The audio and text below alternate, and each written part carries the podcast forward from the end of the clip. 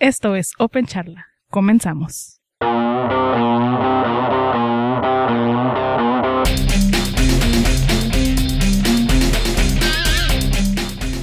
Bienvenidos a Open Charla. En esta ocasión eh, los acompaña su servidor Octavio Álvarez, alias Álvarez P, en Twitter Álvarez P2000. Pero el día de hoy me acompaña por primera vez en el podcast Alfredo Duarte, que me da, me da gusto decir que es la persona que hizo la convocatoria inicial en su momento, hace como unos, ya va para 10 años, que hizo la convocatoria inicial para hacer la primera reunión de grupos de, personas en el grupo de usuarios de Linux de Tijuana. Alfredo, muy buenas tardes. Eh, platícanos un poquito de, ti, de, qué haces, a qué te dedicas. Eh, y, bueno, eh, ¿por qué te consideras un experto en Linux? Ok, buenas tardes. de mí, bueno, pues ya dijiste, mi nombre es Alfredo Duarte, estoy en Twitter con arroba dameyv, mi página es cadáver.me, en la comunidad me conocen principalmente como Cadáver, algunos como a Duarte. Eh, ¿por qué, ¿A qué me dedico? Trabajo generalmente o principalmente en seguridad de redes. Eh, ¿a qué, ¿Por qué me considero un experto en Linux? Eh, no, no me considero de hecho un experto en Linux. Yo me considero más bien un usuario avanzado. digamos que me meto un poquito más allá de, de, lo comúnmente se meten los usuarios. pero no, creo que, creo que conozco mucha gente a quien le podría llamar experto en Linux y no soy uno de ellos definitivamente. ¿Desde cuándo tienes un, utilizando Linux? ¿Cómo comenzaste usando esto, esto del software libre?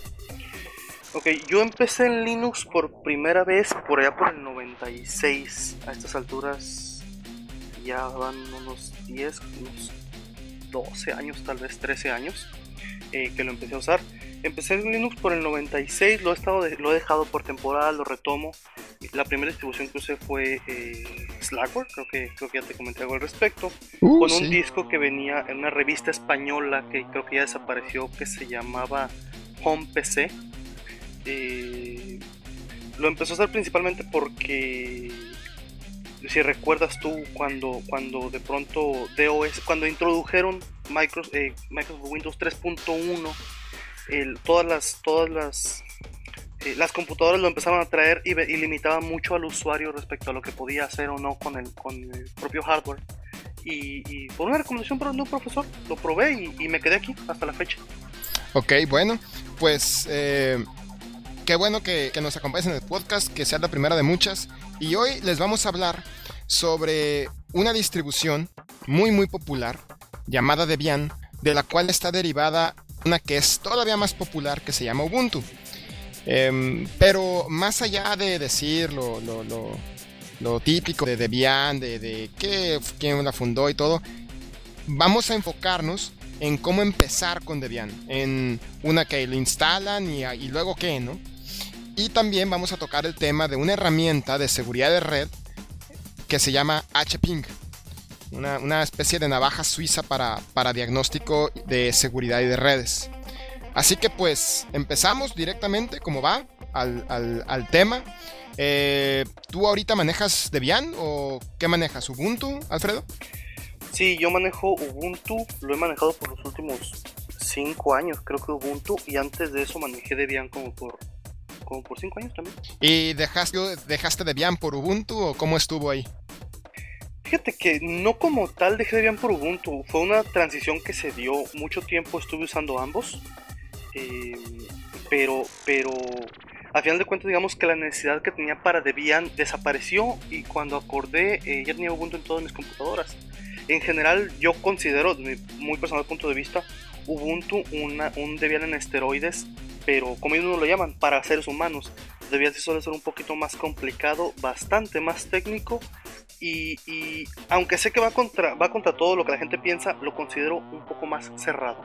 Bueno, yo, yo manejo Debian, eh, pero no manejo Debian estable. Eh, Debian estable nada más lo manejaría yo con un servidor o algo así, eh, sino manejo un Debian más experimental. Entonces a veces me falla o lo que sea, pero la ventaja del Debian experimental pues que puede uno ver eh, cosas un poquito más, más novedosas pero al mismo tiempo pues cualquier día puede fallar, ¿no?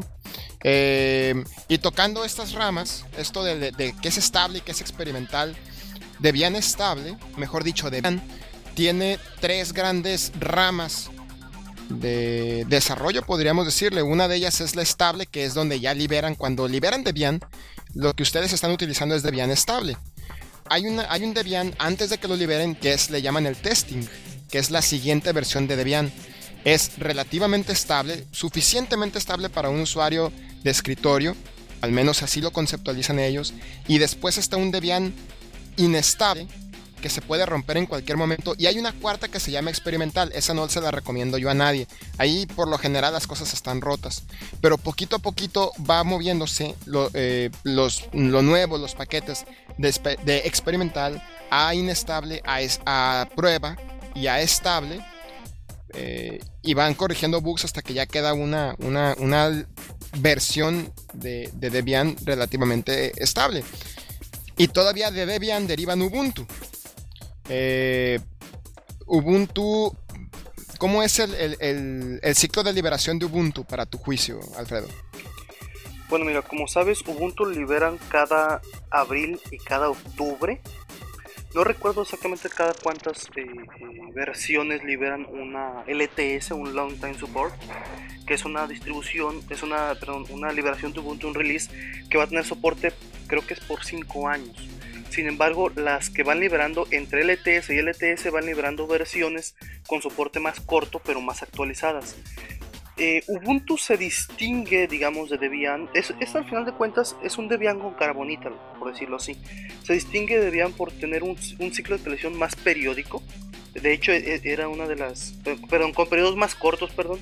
Era una de las eh, quejas que teníamos yo entre ellos, los usuarios de Debian, de que los, los ciclos de, liberación son muy largos.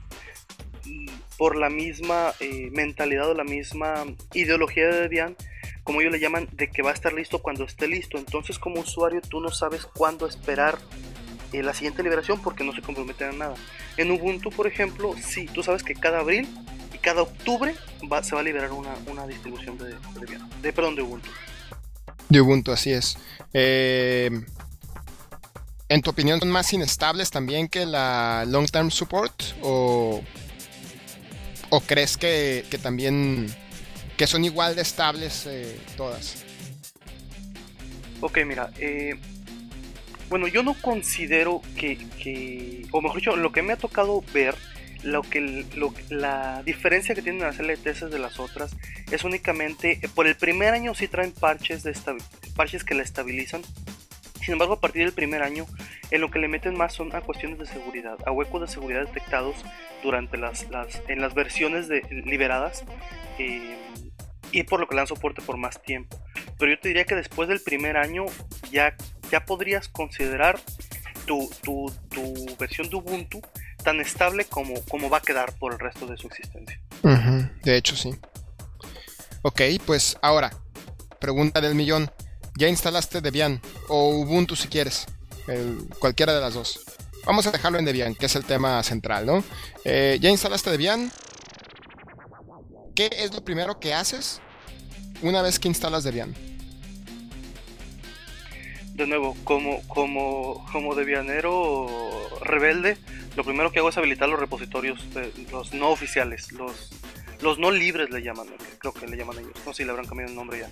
Los de Debian, los. Está, ajá, están los non-free, así es. Tienen unos repositorios eh, main y unos non-free que se pueden habilitar.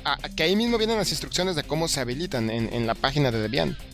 Así que no es que no es como un crack que hay que estarlo, que hay, que estarlo buscando en los bajos mundos. Eh, está en la documentación.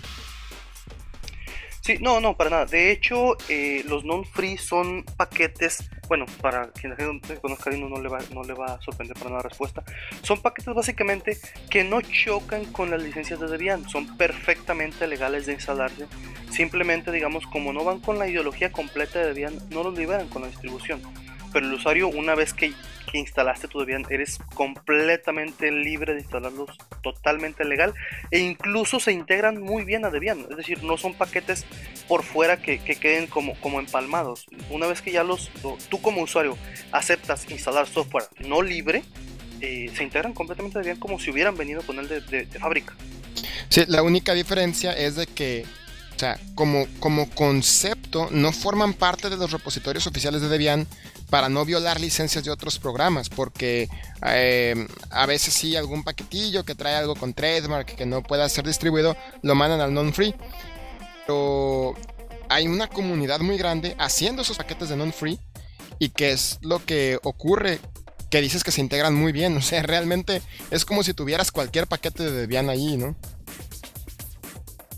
Correcto, de nuevo, eh, al final de cuentas son, son paquetes que, que, instalan, que ellos prueban previamente, antes de liberarlos con la distribución, obviamente. Entonces son paquetes que son completamente compatibles y de nuevo, lo único que no que podría decirse que no es compatible es la licencia, es por lo que no vienen liberados. Fuera de eso, los paquetes son totalmente funcionales e integrados con el resto de las funciones del, del sistema operativo. Ok, y habilitas, habilitas los repositorios y no podemos olvidar el apt-get upgrade, ¿no? Digo, el apt-get update, quiero decir. Así es, eh, lo que pasa es que generalmente cuando tú instalas una, una, distribución, eh, al menos en Debian, perdón, tengo mucho que no uso otras, les dado oportunidades pero siempre regreso, generalmente viene, cuando lo que tú instalas desde el, desde el CD o desde el DVD, son los paquetes con los que originalmente se, se liberó la distribución, que generalmente a, una semana de esto ya hay actualizaciones. Entonces de lo primero que hace uno ya cuando, cuando eres un, vicioso de esto es estar actualizando cada que tienes oportunidad. Y obviamente la primera actualización es, es de cajón. Sí, sí, definitivamente, porque si no el sistema se puede quedar vulnerable, ¿no? Correcto, y sobre todo porque muchas veces, de nuevo, cuando liberan las primeras versiones o los primeros release candidates, digamos, eh, suelen suelen las primeras semanas como ya viene el uso masivo haber muchos reportes de bugs entonces eh, se, se, apuran a sacar luego luego las, las actualizaciones las correcciones a esos paquetes. Entonces generalmente a la semana de que el sistema ya está liberado este ya hay muchos paquetes de actualización de corrección de esos mismos bugs. Ahora hay varias formas de instalar Debian. Una es eh, eh, es que quiero comparar con, cómo se instala Windows, que en, un, que en un solo CD o DVD ya viene todo el sistema y simplemente se instala y, va. Aquí en Debian son tantos paquetes, es tanto software el que viene con Debian, que descargar Debian completo son, creo que son cuatro DVDs la última vez que revisé. Porque a diferencia de Ubuntu, de otras distros, eh, los paquetes que vienen con Debian todos forman parte de la distribución de Debian. Son creo que veintitantos mil paquetes. Eh, tú instalas, tú, tú cómo le haces? ¿Descargas los cuatro DVDs e instalas con los cuatro DVDs? No, ahorita ya no. Creo que originalmente sí me tocó. Bueno, sobre todo tú recordarás los tiempos cuando, cuando era por Dial-Up que descargar un, programa era un problema. Sin embargo, ahorita generalmente lo que yo hago y recomiendo es eh, bajar solamente el disco de, instalación, sobre todo porque de nuevo, en cuanto lo instales lo vas a tener que actualizar.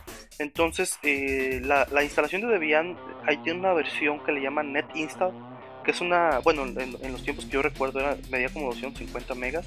Lo bajabas, te instalaba un sistema base, solamente lo, ahora sí que lo que necesita para, para arrancar, drivers de red, este, no sé, el sistema operativo, el kernel, lo básico, y a partir de entonces todo lo demás lo descargaba, que con los anchos de banda actuales eh, creo que a nadie nos pesa.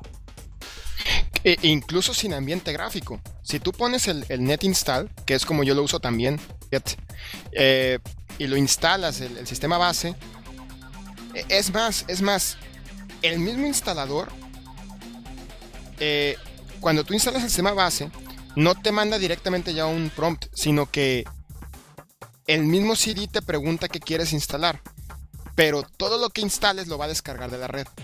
Incluido creo que el ambiente gráfico, ahorita que ya que lo recuerdo bien, tú le puedes poner desktop environment y, nada más que lo va a descargar de la red, en lugar de jalarlo del CD.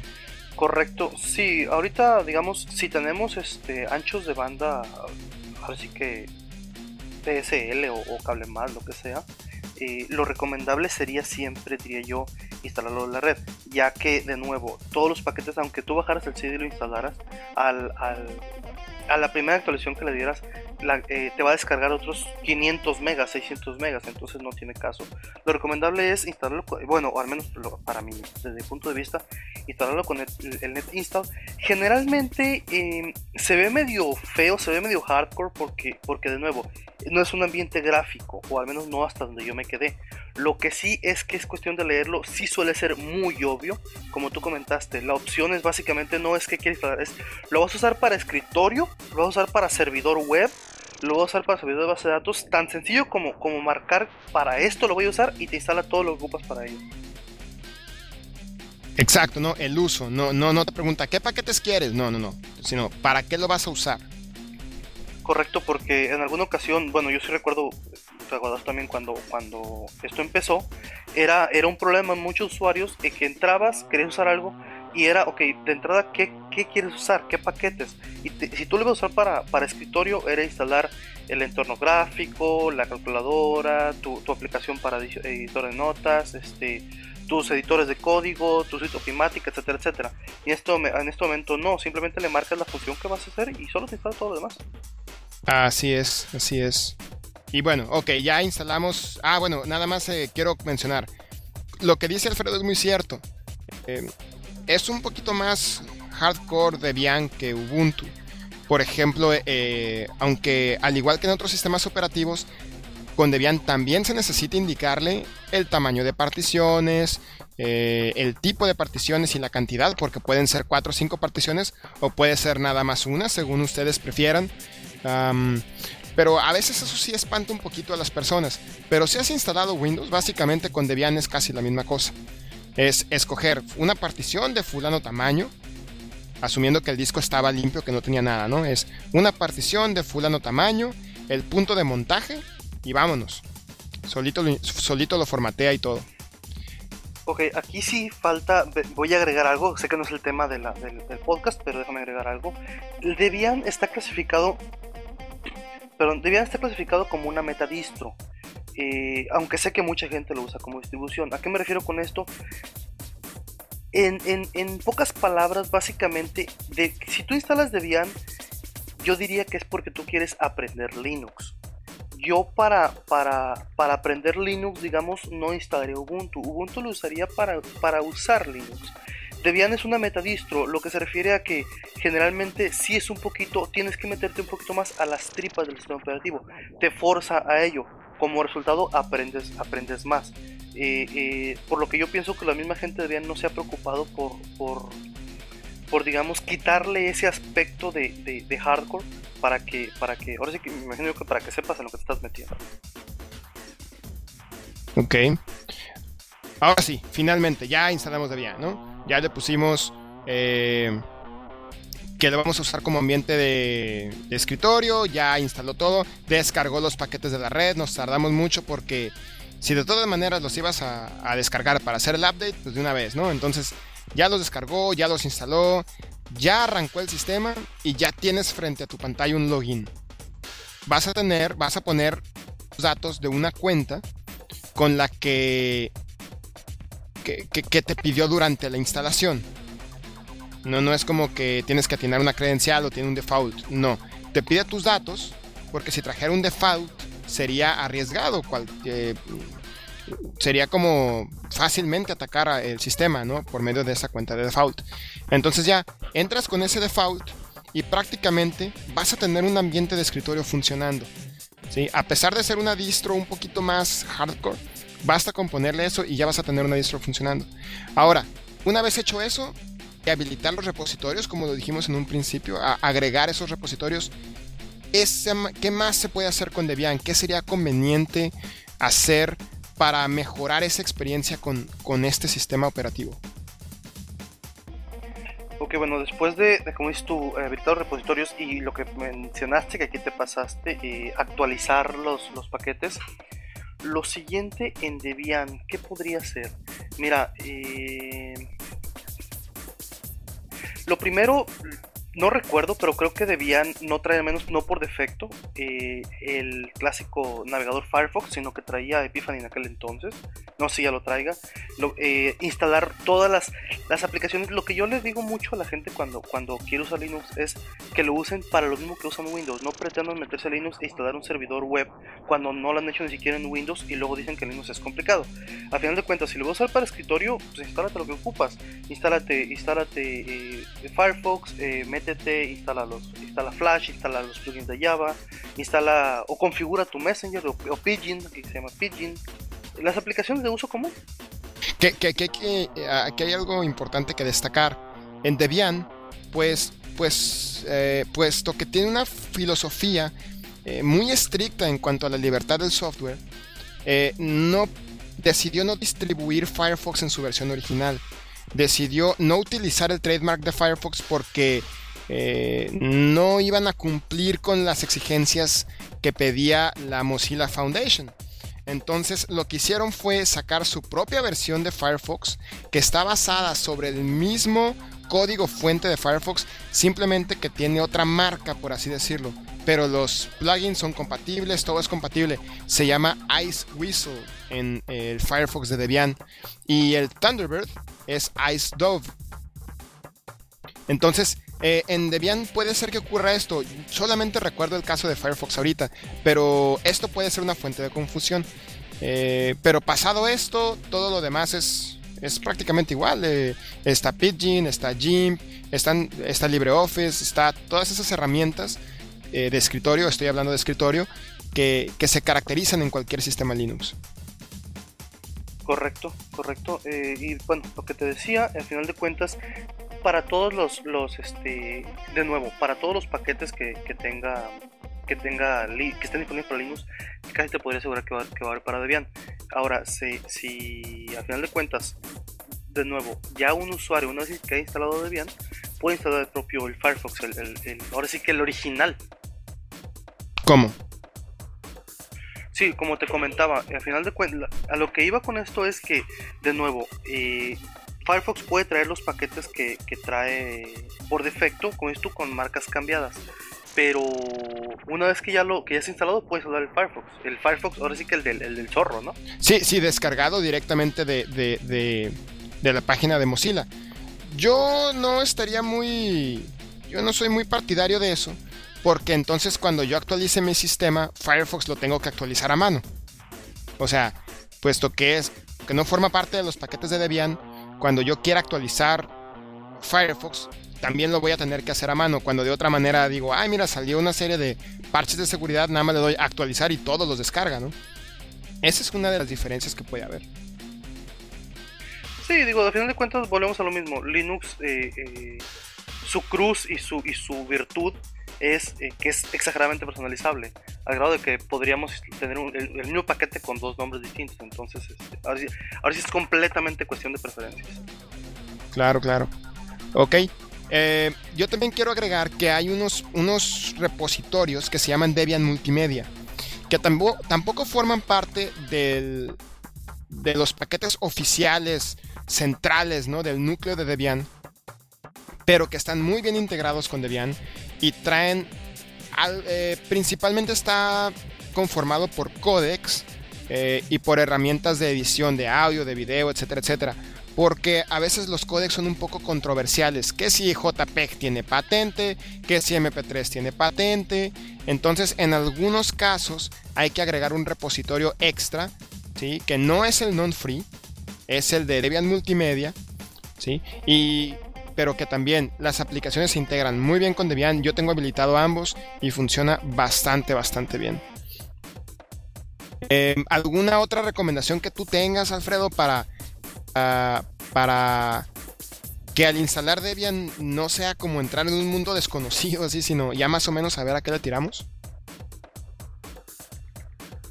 Nada en particular, lo único que te comentaba, eh, o lo único que, comentaba hace rato, era precisamente eh, eh, que cuando instalen Debian o cualquier otra distribución de Linux, lo primero que, hagan sea habilitarlo para que con él puedan hacer todas las funciones que hacen en su sistema operativo normal, bueno, en su sistema operativo común, digámoslo, como puede ser instalar Flash para que puedas ver los videos de, YouTube, configurar tu Messenger, de modo que, no extrañes esas funciones que, son los pequeños... Eh, eh, los pequeños grandes factores que, que, nos mantienen pegados a la computadora.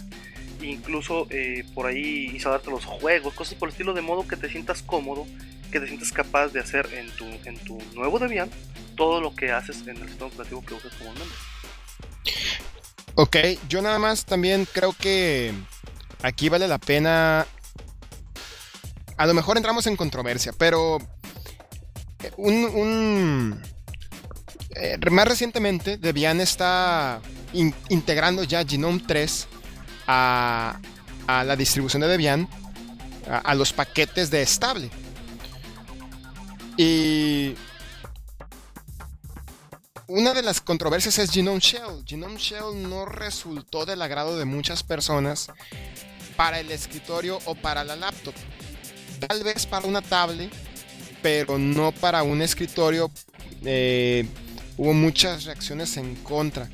Entonces, si ustedes, alguien de ustedes es una persona que le molesta Genome Shell, eh, basta con instalar un paquete que se llama Genome Fallback, si no me equivoco. A ver, ahorita saco el nombre del paquete. Ahorita ya se llama Genome Classic, esta interfaz. Pero como paquete se llama Genome-Session-Fallback aunque la interfaz ya es Genome Classic eh, bajo el nombre del proyecto de Genome, pero en, Debian tiene ese nombre el paquete. Y va a instalar la barra, eh, va a instalar eh, el panel, ¿no? A eso me refiero, como, como antes lo tenía, mucho, mucho más similar a Genome 2. Entonces ahí tienen una, una posible forma de facilitar su experiencia y no se queden atorados con una interfaz de tablet en una desktop, ¿no? De, acuerdo contigo, fíjate que yo generalmente me considero un early adopter. Yo sí suelo ser de la gente que luego luego brinca a las nuevas tecnologías, a los nuevos este, métodos de hacer las cosas. Eh, te puedo decir que me ha gustado Genome Shell en general. Sin embargo, estoy de acuerdo contigo. Para una desktop, tú no quieres un sistema que te limite tanto. Quieres un sistema que te dé más libertades y, y sí es cierto que, te, limita mucho en el sentido de cómo puedes ver las cosas y cómo puedes hacer las cosas, al menos al menos ahora sí que una persona que está tan acostumbrada a la, a la apertura y a la variedad que suele ofrecernos. Así es, así es. Ah, bueno, pues eh, cualquier comentario o duda que tengan sobre Debian, si alguien lo ha instalado y ha tenido un problema con algo, algo en particular, eh, obviamente hay que, hay que diagnosticar y a lo mejor sale algún bug y, hay que reportarlo. Debian es, es, muy abierto a la comunidad en lo que a mí me ha tocado. Yo ahorita tengo un bug abierto sobre el kernel y me han estado ayudando. Obviamente han pedido mi apoyo, no nada más mando el bug y ellos lo arreglan porque pues ellos no están en mi máquina y no saben qué estoy viendo yo. Pero y más en un bug del, kernel, ¿no? Pero suele ser una comunidad bastante abierta a la participación. Eh, así que yo, yo les recomendaría que también involucrarse en el desarrollo, eh, que no es fácil, pero es, viable. Eh, crear algún paquete, revisar, reportar fallas. valdría la pena comenzar a involucrarse un poquito más.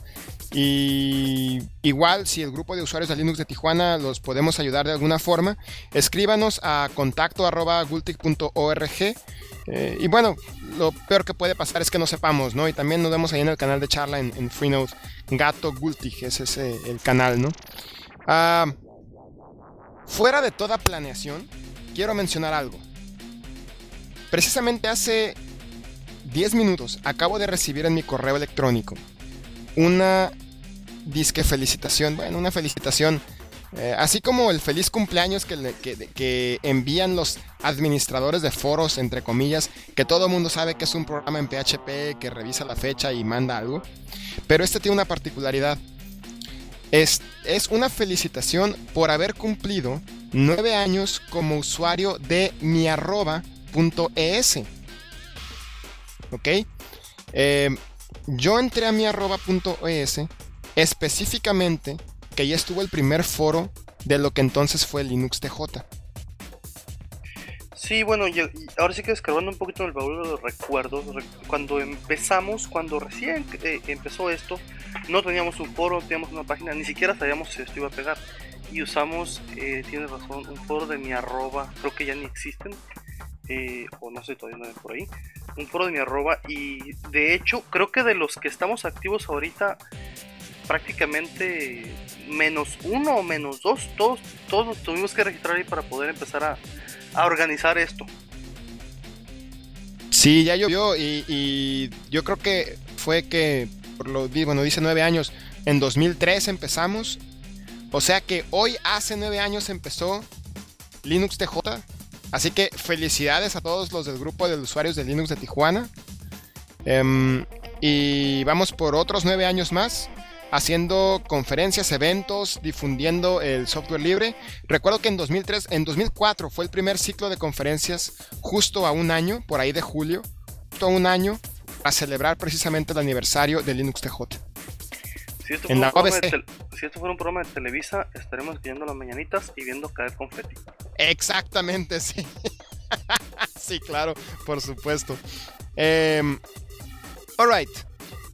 Vámonos a Cheping, eh, que es una herramienta, es una especie de navaja suiza de, las, de la cual Alfredo nos va a hablar un poquito. Eh, pues adelante.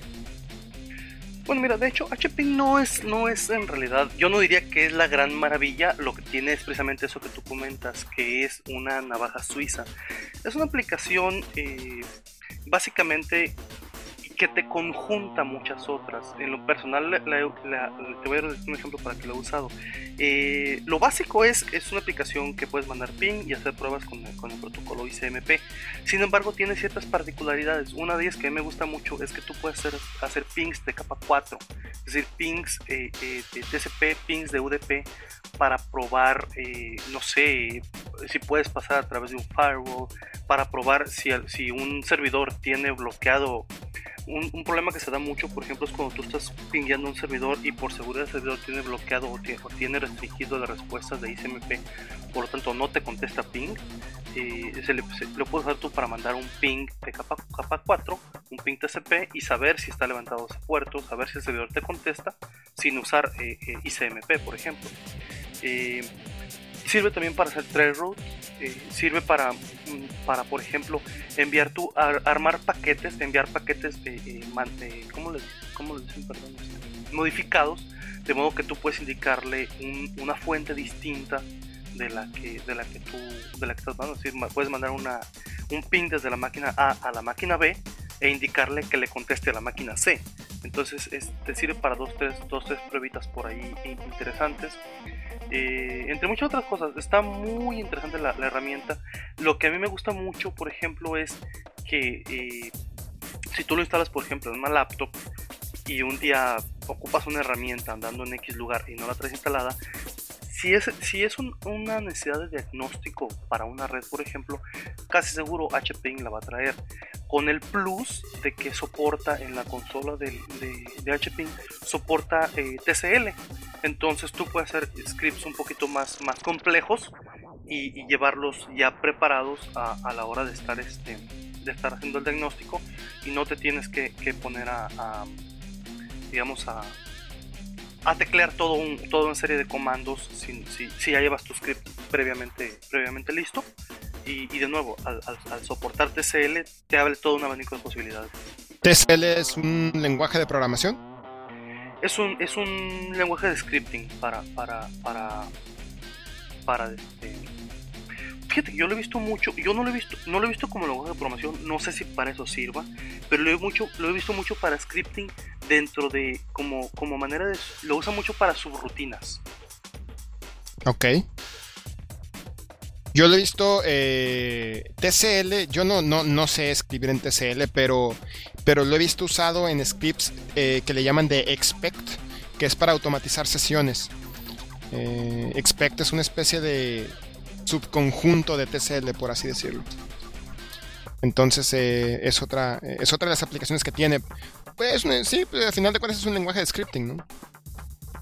Correcto. Eh, sí, digo, sirve para scripting. A mí lo, algo que me gusta mucho, por ejemplo, es que tú puedes, lo que te comentaba, automatizar, hacer tus, enviar tus comandos, condicionar las, las, siguientes acciones en base a las respuestas. Entonces eh, ya puedes llevar, llegar a todo un lugar con un, toda una un, script completo que, que te automatice eh, las acciones a partir de los primeros diagnósticos. Sí, y, lo que mencionabas hace rato sobre instalarlo es, cierto. Yo, yo instalo Debian, por ejemplo, y, o Ubuntu, y lo primero que hago es instalar Telnet, Nmap, Traceroute, Ping. Bueno, creo, creo que Ping ese sí lo trae, ya sería el colmo si no, ¿no? Em, OpenSSH, o sea, yo tengo ya mi, mi, juego de paquetes que debo instalar de cajón. Y sí me ha tocado que voy a un lugar o, o, no necesariamente en un lugar, simplemente que no hay internet, porque precisamente es lo que estoy diagnosticando, ¿no? La red. Entonces a veces no tengo internet y no tengo forma de descargar un paquete. Y, y HPing podría ser una muy buena idea para por lo menos saber que uno puede puede contar con herramienta ahí, ¿no? Scapi, por ejemplo, que Scapi también puede hacer paquetes, eh, puede uno construir paquetes, lo que le llaman crafting de paquetes en inglés, y enviarlos a la red eh, con parámetros eh, benignos, malignos, especialmente preparados para que haya un comportamiento, un comportamiento perdón, específico. Y, y bueno, parece que HPing hace todo eso, así que me parece que es muy buena herramienta. A mí una de las cosas que personalmente me molesta mucho, digo, sé que, sé que para la función del 90% de la gente probablemente en su vida lo hayan usado, o, tal vez más. Sin embargo, algo que me molesta mucho es, por ejemplo, que cuando instalas Ubuntu, no traiga por defecto la herramienta de Trello, que tú sabes que, que, mi trabajo lo suelen usar mucho. Eh, no trae, por ejemplo, o creo que no trae Nmap, sin embargo, yo suelo tener un listado de aplicaciones que instalo por defecto en las, en las, computadoras cuando, cuando recién las, las, reinstalo. Pero no pasa que siempre se te olvida una de tantas. Y a la hora de estar ahí, eh, es justo la que ocupas. Entonces, HPing, por ejemplo, te, te suele servir para sustituir muchas de estas y con eso te evitas el problema precisamente de, si te pasó una u otra. Yo generalmente, yo no, no, no, las dejaría de instalar. Si yo estoy acostumbrado a manejar con Nmap, con Traceroute, con Ping, yo no las dejaría de instalar. Pero, pero te puedo decir que ahora, eh, por defecto, también instalo HPing. Muchas veces eh, me sirve como sustituto en caso de que la herramienta principal eh, no, no, no la trae instalada o en su defecto las limitaciones porque de nuevo al ser una herramienta que te combina todas esas funcionalidades y aparte te soporta scripting eh, ahora sí que te da un, un, un, root con ping con nmap con todo lo demás que, que, del cual puedes sacar resultados automatizados y enviarlos a la siguiente a la siguiente este, aplicación. Y, y, no solamente bueno sí enviarlos a la siguiente aplicación y esa aplicación puede ser un reporteador puede ser eh, un analizador de, penetración, puede ser, pueden ser muchas cosas. Eh, así que puede ser también muy útil para automatizar actividades en red, como para monitorear, diagnosticar, atacar, eh, reportear. Bueno, digo atacar como si fuera lo más natural, pues sí, sí lo es, ¿no? Pues o sea, tanto, tanto, de una, tanto de una persona que tiene una buena intención como de una mala intención, HPing puede ser muy útil para ambos casos. Todo depende de cómo la usen, ¿no? como cualquier martillo, ¿no? pero, pero sí, eh, eh, eh, HPing al ser... a, ver, otra, una pregunta. Mencionas que HPing trae todas esas posibilidades y además trae scripting. ¿Eso significa que es una herramienta de línea de comando? O, es, o trae su frontend gráfico y todo? No, de hecho, si tú tecleas un, un, un, comando, si tú tecleas Gping y le tecleas los parámetros correctos para un comando, te lo ejecuta. Sin embargo, si solamente tecleas el nombre del programa, lo que hace es que te abre un, shell, eh, una como un prompt. Una, ahora es que una línea, exacto, una línea de comando eh, interna dentro de la que tú puedes teclear todo lo que teclees ahí se considera una subrutina para el propio para el propio HPing. Entonces ahí dentro tú puedes armar tus, tus, estructuras un poco más complejas de código y al final ejecutarlas todas. Pues ya no son instrucciones preparadas, sino de código. Uno puede hacer ahí, eh, eh, ahora sí que su artesanía de, de, de, de, algo, ¿no? Una herramienta específica. Porque, por ejemplo, hay una, hay una herramienta que yo, que yo la, la busqué en internet, pero no la hago con HPing, sino con Scapy. Con Scapy se escribe. Eh, pero ese es de, más bien como de Python, no de, no de TCL. Que es para buscar cuando en una red hay dos servidores de DHCP.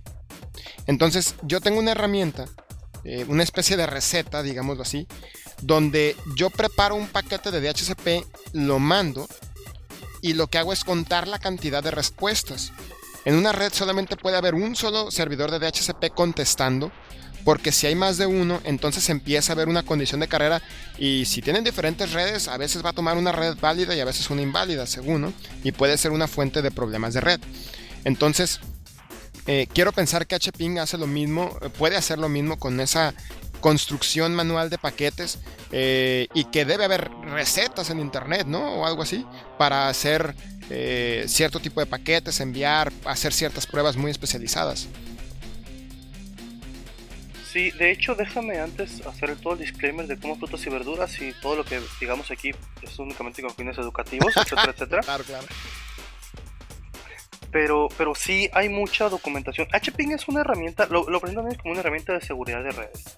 Entonces, eh, eh, hay mucha información al respecto, hay muchos scripts previos y videos en YouTube y todo lo demás de cómo puedes usar HPing para diagnóstico e incluso para atacar un, ataque de, de DOS bueno, de, de Denial of Service, este, etcétera, etcétera. Vamos, hay muchos.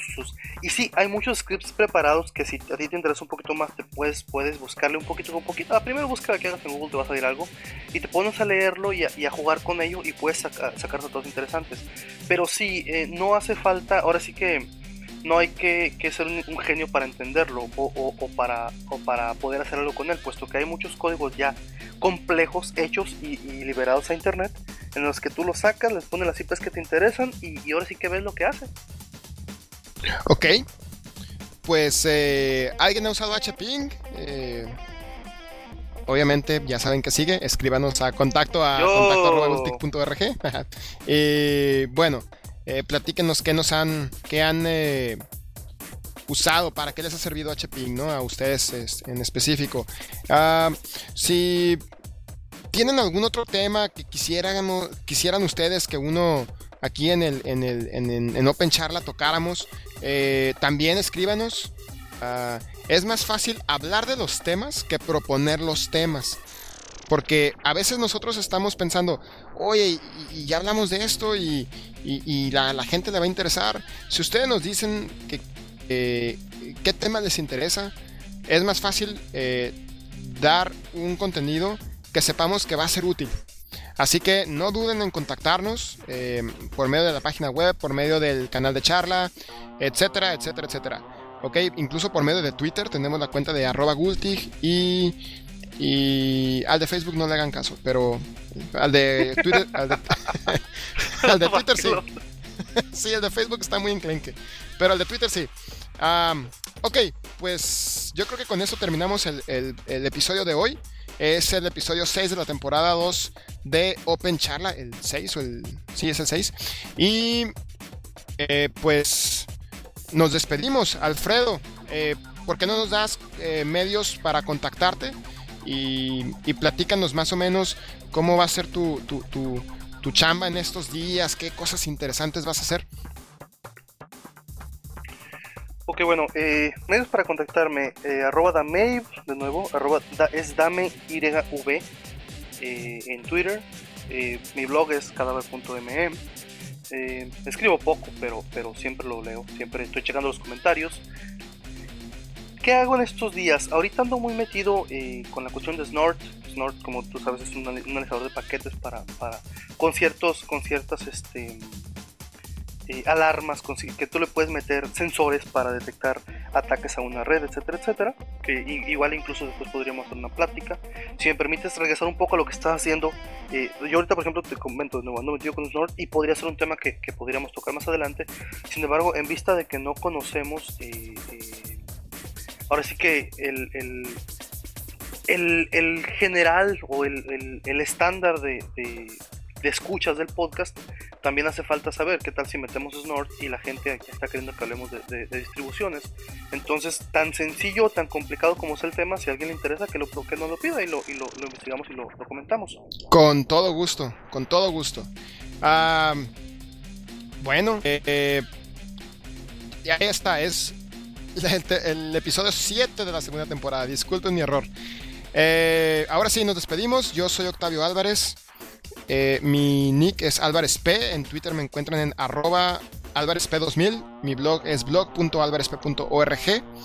Eh, el Gultig tiene su página en www.gultig.org. Y tenemos nuestro canal de charla en Gato Gultig en la red de Freenode. Y la cuenta de arroba Gultig en Twitter.